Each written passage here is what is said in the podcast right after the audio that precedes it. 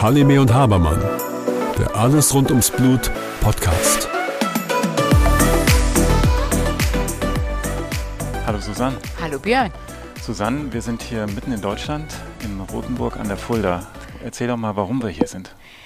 Ja, wir haben ja ein Treffen, ein von Willebrand-Treffen im Rahmen der DHG. Sonst beschäftigen wir uns ja vielfach mit ähm, Hämophilie-Patienten und hier haben wir die Möglichkeit, uns auch mal ähm, Patienten mit von Willebrand-Erkrankungen mal ähm, ja und auch mal ihnen eine Stimme zu geben und auch mal zu hören, was die Patienten bewegt. Hm. Und wir sind heute nicht alleine, sondern auch begleitet von? Von Michaela Bicker, ist äh, Hämophilieassistentin bei uns im Zentrum und hat hier im Rahmen äh, der Veranstaltung den Spritzenkurs geleitet.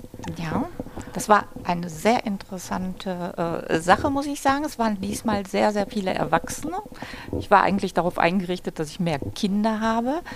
Aber es ist schon erstaunlich, dass die Patienten, die halt nur eine Bedarfstherapie haben, dass die eigentlich nicht in der Lage sind, sich selber zu spritzen. Also selbst wenn du dein Notfallmedikament zu Hause hast, kannst du es dir eigentlich gar nicht verabreichen. Und wir wissen ja alle, wie es ist, wenn man halt in eine Klinik muss. Es dauert, man wartet, keiner fühlt sich zuständig, keiner will spritzen, die wissen nicht, was es ist. Also möchten die Patienten schon gerne das auch selber können. Und es ist ja immer so eine Sache, die meisten wissen noch gar nicht, wie man überhaupt ähm, mit einem Stauschlauch umgeht. Und dann selber eine Vene zu finden, ähm, in die man ja jetzt rein muss, das ist ja nicht immer ganz so einfach.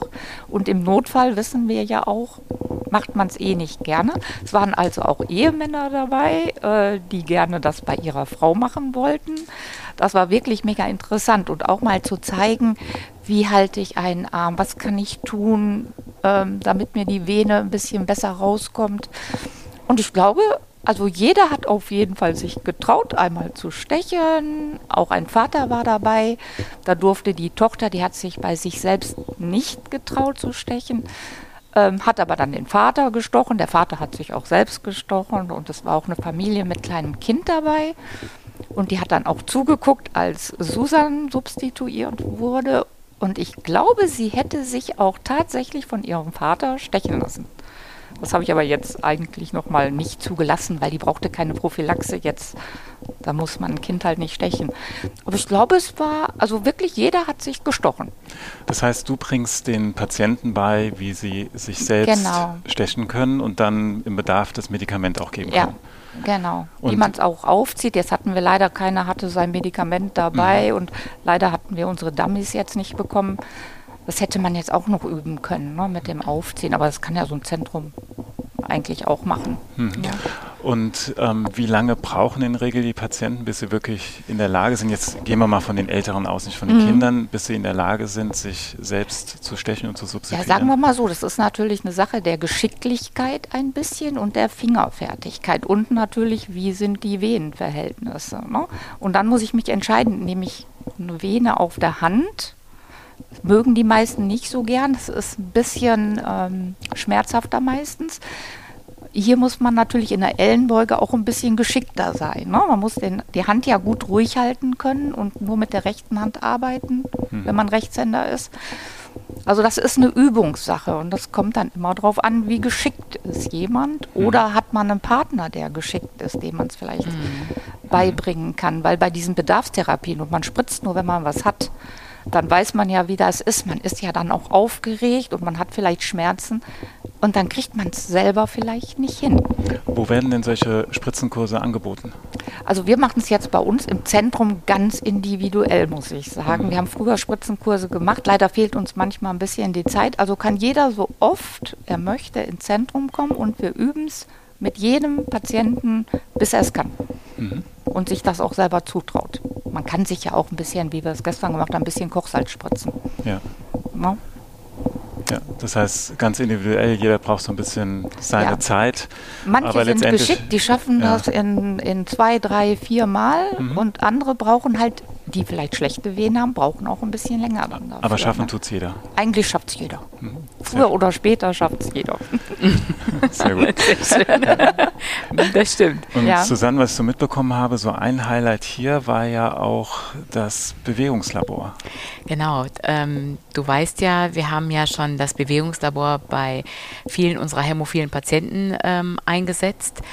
Und ähm, wie auch immer, wie, jedes Mal andere Patienten mit anderen Gerinnungserkrankungen, jetzt hier Willebrand-Patienten, werden diesbezüglich stiefmütterlich behandelt.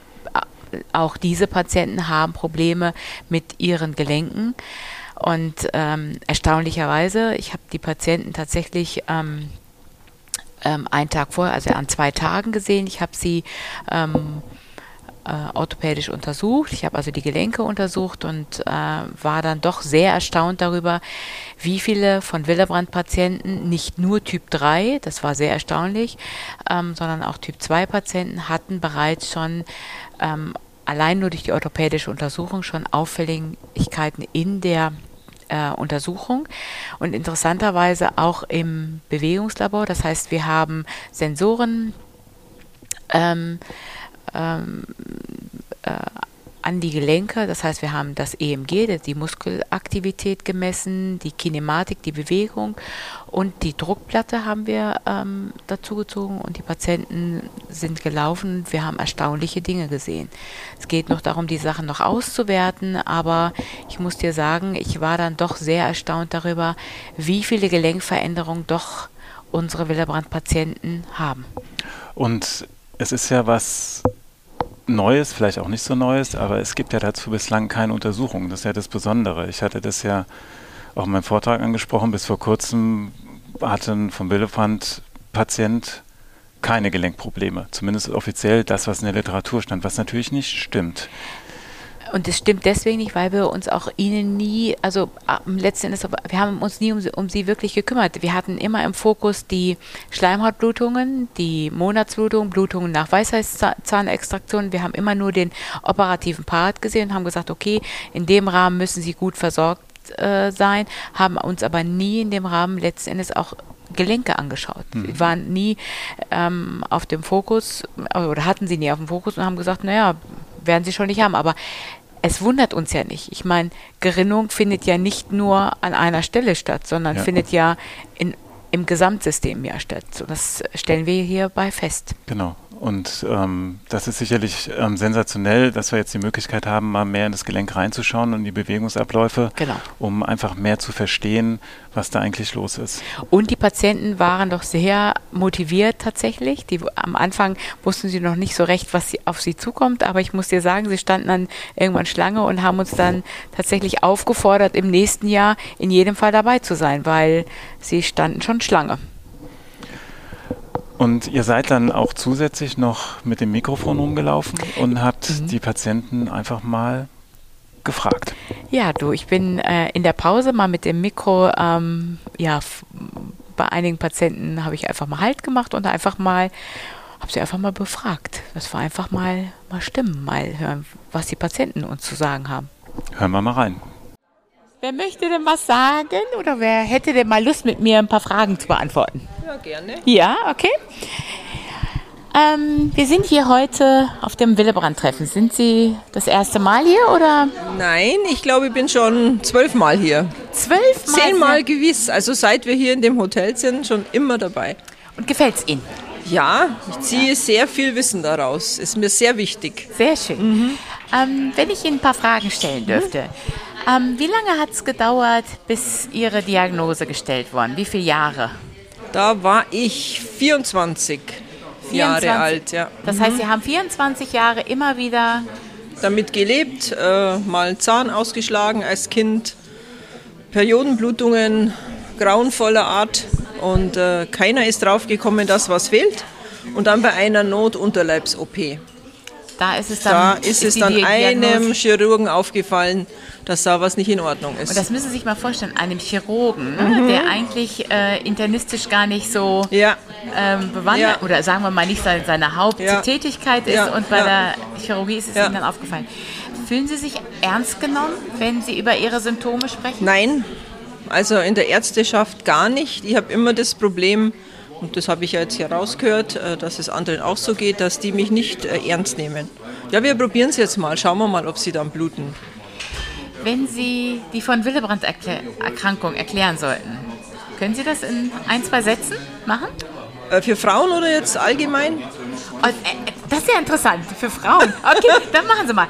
Äh, erzählen Sie mir mal beide Sachen. Okay, wie, ist denn das, wie ist denn der Unterschied zu sehen? Also, also ich sehe den ganz, ganz massiven Unterschied bei den Frauen mit den Periodenblutungen, dann mit Geburt, Schwangerschaft, ja. das ja auch nicht so einfach ist. Ja. Und du fühlst dich gewisserweise alleingelassen. Und diese Problematik haben ja schon mal die Männer nicht. Die haben keine Periodenblutung und kriegen keine Kinder. Das ist ja schon mal ein großer Vorteil. Und ich äh, würde es halt sehr wichtig finden, noch mehr Aufklärung, ja. ganz wichtig. Es ja. wird ja eh schon sehr viel gemacht. Was ich auch sehr interessant finde, ist jetzt diese Typeneinteilung. Die gab es am Anfang auch nicht, als ich junge Frau war. Und ähm, noch mehr Wissen ähm, zu den Ärzten zu bringen. Denn ich habe es dann so gemacht, ich war hier habe mich informiert, habe die Prospekte eingesammelt und habe es meinem Zahnarzt gegeben, meiner Hausärztin, ja, und wie es dann auch immer so heißt, da habe ich schon mal im Studium was davon gehört, aber Näheres weiß ich nicht. Mhm. Also mehr Aufklärung. In der Ärzteschaft, weil ich glaube, hier wir als Patienten, wir informieren uns ja schon. Es ist ja unsere Gesundheit und unsere Blutungsneigung. Mhm. Aber bei den Ärzten, also manchmal, wenn ich da was sage, die schauen mich an, so wie, kommst du vom Mond oder so. Okay, dann haben wir ja noch eine Menge zu tun. Ja, doch. Und alles miteinander, dass die Patienten mithelfen und auch ihre Ärzte aufklären, solange die Ärzte sich das gefallen lassen. Denn es gibt ja immer noch diese sogenannten Halbgötter in Weiß. Ja, das stimmt. Und äh, gut, die müsste man halt vielleicht auch mal ein bisschen überzeugen, dass sie ein bisschen offener mit dem Patienten umgehen. Das war ein gutes Schlusswort. Vielen Dank. Herzlichen Dank. Hallo, guten Tag.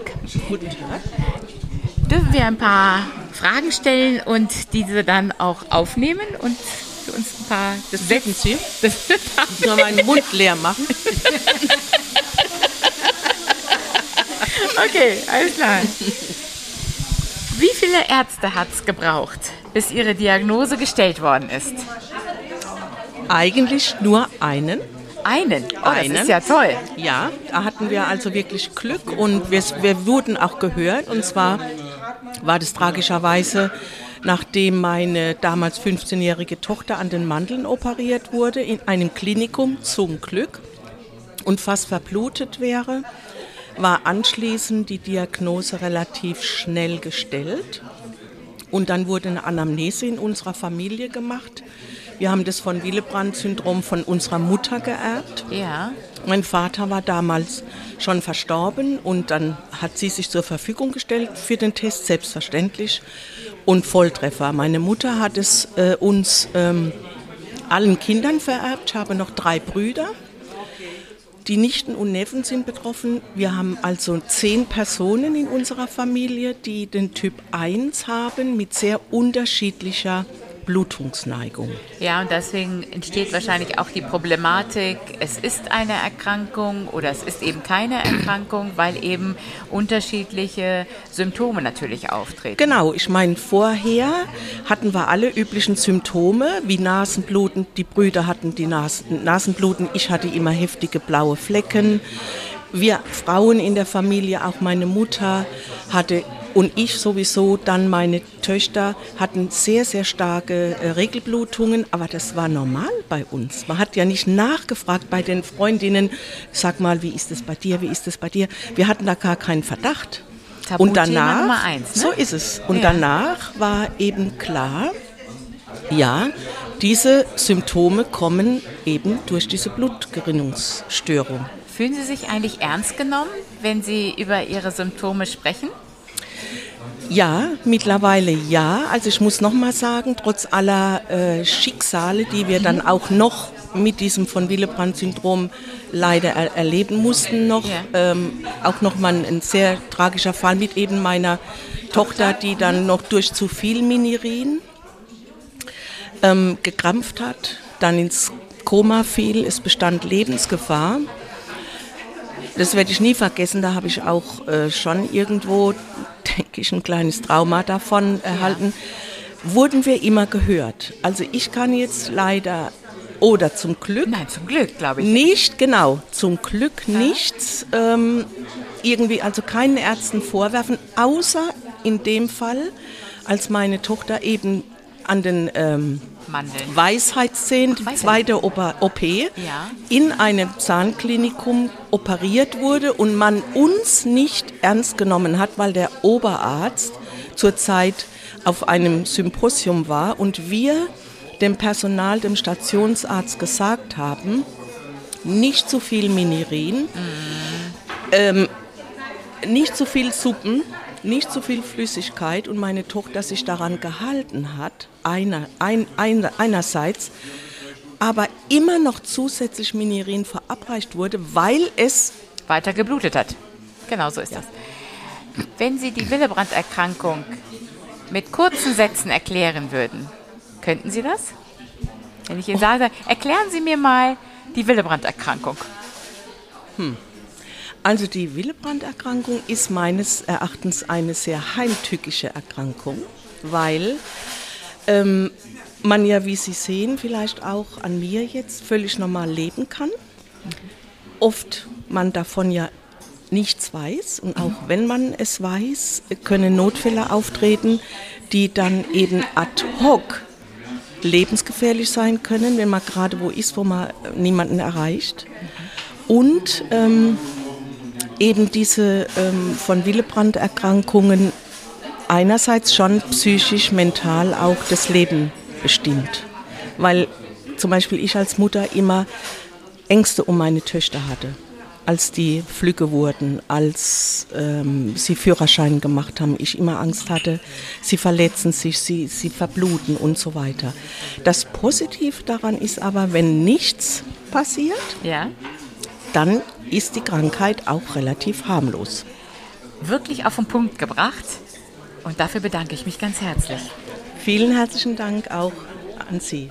Ja, Susanne, das ist doch ganz erstaunlich, was die Patienten gesagt haben. Ja, und dann ein Einsatz finde ich ja ganz, ähm, die von Willebrand-Erkrankung ist heimtückisch. Das habe ich noch nie vorher gehört. Oder? Ja. Aber warum ist sie heimtückisch?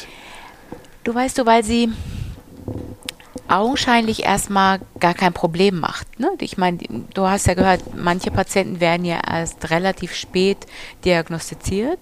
Das heißt, sie haben mal Nasenbluten, mal immer mal wieder, weißt du, werden oft nicht ernst genommen. Und bis dann irgendwann mal etwas Gravierenderes passiert, wird dann die Diagnose gestellt. Das heißt, wenn du die Patienten so siehst, haben sie nichts, aber in bestimmten Situationen, bei Operationen oder wenn sie ihre Monatsblutung bekommen oder, oder, oder, fallen sie dann doch auf. Und wie gesagt, jetzt bei den ähm, orthopädischen Untersuchungen. Ein, interessant war, dass mir eine Patientin gesagt hat, also die Gelenkveränderungen kommen sicher nicht vom, vom Willebrand, hat aber einen von Willebrand Typ 3. Mhm. Wo ich gesagt habe, oder oh, müssen wir, glaube ich, nochmal viel Aufklärung betreiben und viel erklären, was letzten Endes auch hier passieren kann. Deswegen auch die Aussage fand ich sensationell, muss ich dir sagen. Heimtückisch stimmt. Mhm. Aber, und das ist wahrscheinlich der Grund, warum sie heimtückisch ist, in vielen Fällen passiert ja dann doch nichts. Und dann ist sie dann doch wiederum ganz harmlos, diese Erkrankung. Vermeintlich harmlos. Vermeintlich harmlos. Und ich glaube, was auch heimtückisch, weißt du, diese Patienten können ja trotz ihrer Blutungsnahme, das kennen wir auch von den hämophilen Patienten, können die ja dann auch noch, es gab ja noch einen interessanten Vortrag ähm, über von Willebrand und Alter. Und ähm, da kam dann eben raus, dass Patienten auch eben ähm, kardiovaskuläre Erkrankungen haben, nämlich einen Herzinfarkt und solche Dinge. Ich, mich hat hier keine Fliege im, im Gesicht. Warte mal ganz kurz. Naja, und da müssen solche Patienten nämlich dann auch ähm, Aspirin bekommen, weißt mhm. du? Und da kommt ja keiner drauf. Dann denkt ihr da, okay, die haben eben eine Blutungsneigung und dem Patienten dürfen wir kein Aspirin geben. Weißt du, und das ist, das ist auch heimtückisch an der mhm. Stelle. Weißt du, du, du weißt gar nicht, hast du jetzt eine Blutungsneigung, aber dann können die gleichzeitig auch ähm, an den Gefäßen etwas haben, wo wir was Blutverdünnendes geben müssen. Ja. Ein weiteres Thema war, wie lange es braucht, bis diese Erkrankung diagnostiziert wird. Ich meine, die eine wäre 24 gewesen, als genau. es das erste Mal äh, diagnostiziert wurde. Die andere Patientin war wiederum sehr glücklich, dass es nur einen Arzt oder Ärztin gebraucht hat, ähm, sieht aber durchaus Aufklärungsbedarf bei den Ärzten. Ja, ähm, weißt du, ich glaube, es werden viele Dinge nicht ernst genommen. Weißt du, wenn jetzt jemand reinkommt und sagt, er hat irgendwie vermehrtes Nasenbluten. Nasenbluten kann viele Ursachen. Wir haben ja, wir sind ja durch viele Folgen ja schon durchgegangen, haben gesagt, Nasenbluten kann ja durchaus auch andere Ursachen haben, weißt du, und man kommt ja nicht sofort und sagt, Mensch, da muss sofort eine Gerinnungsabklärung durchgeführt werden, eine Monatsblutung. Der Gynäkologe sagt dann, naja, muss ich erstmal einstellen, ist ja nicht normal, ist ja auch ein Tabuthema. Weißt du, und solche Dinge sind eben, kommen doch in irgendeiner Weise häufig vor, aber naja, sie sind dann doch nicht so lebensbedrohlich. Und vielleicht ist das der Punkt. Ähm, sie sind da, ähm, aber haben keine Bedrohung für, für, für den Gesundheitszustand. Und mhm. deswegen geraten sie dann nach einer gewissen Zeit auch in den Hintergrund. Mhm. Und deswegen fühlen sich Patienten, die immer mal wieder Blutungsereignisse haben, nicht ernst genommen. Mhm. Und so das Dritte, was ich mir aufgeschrieben hatte, dass solche Treffen doch schon sehr wichtig sind, um mhm. Wissen weiterzugeben, vor allem für die Patienten, die das dann wiederum zu den Ärzten tragen.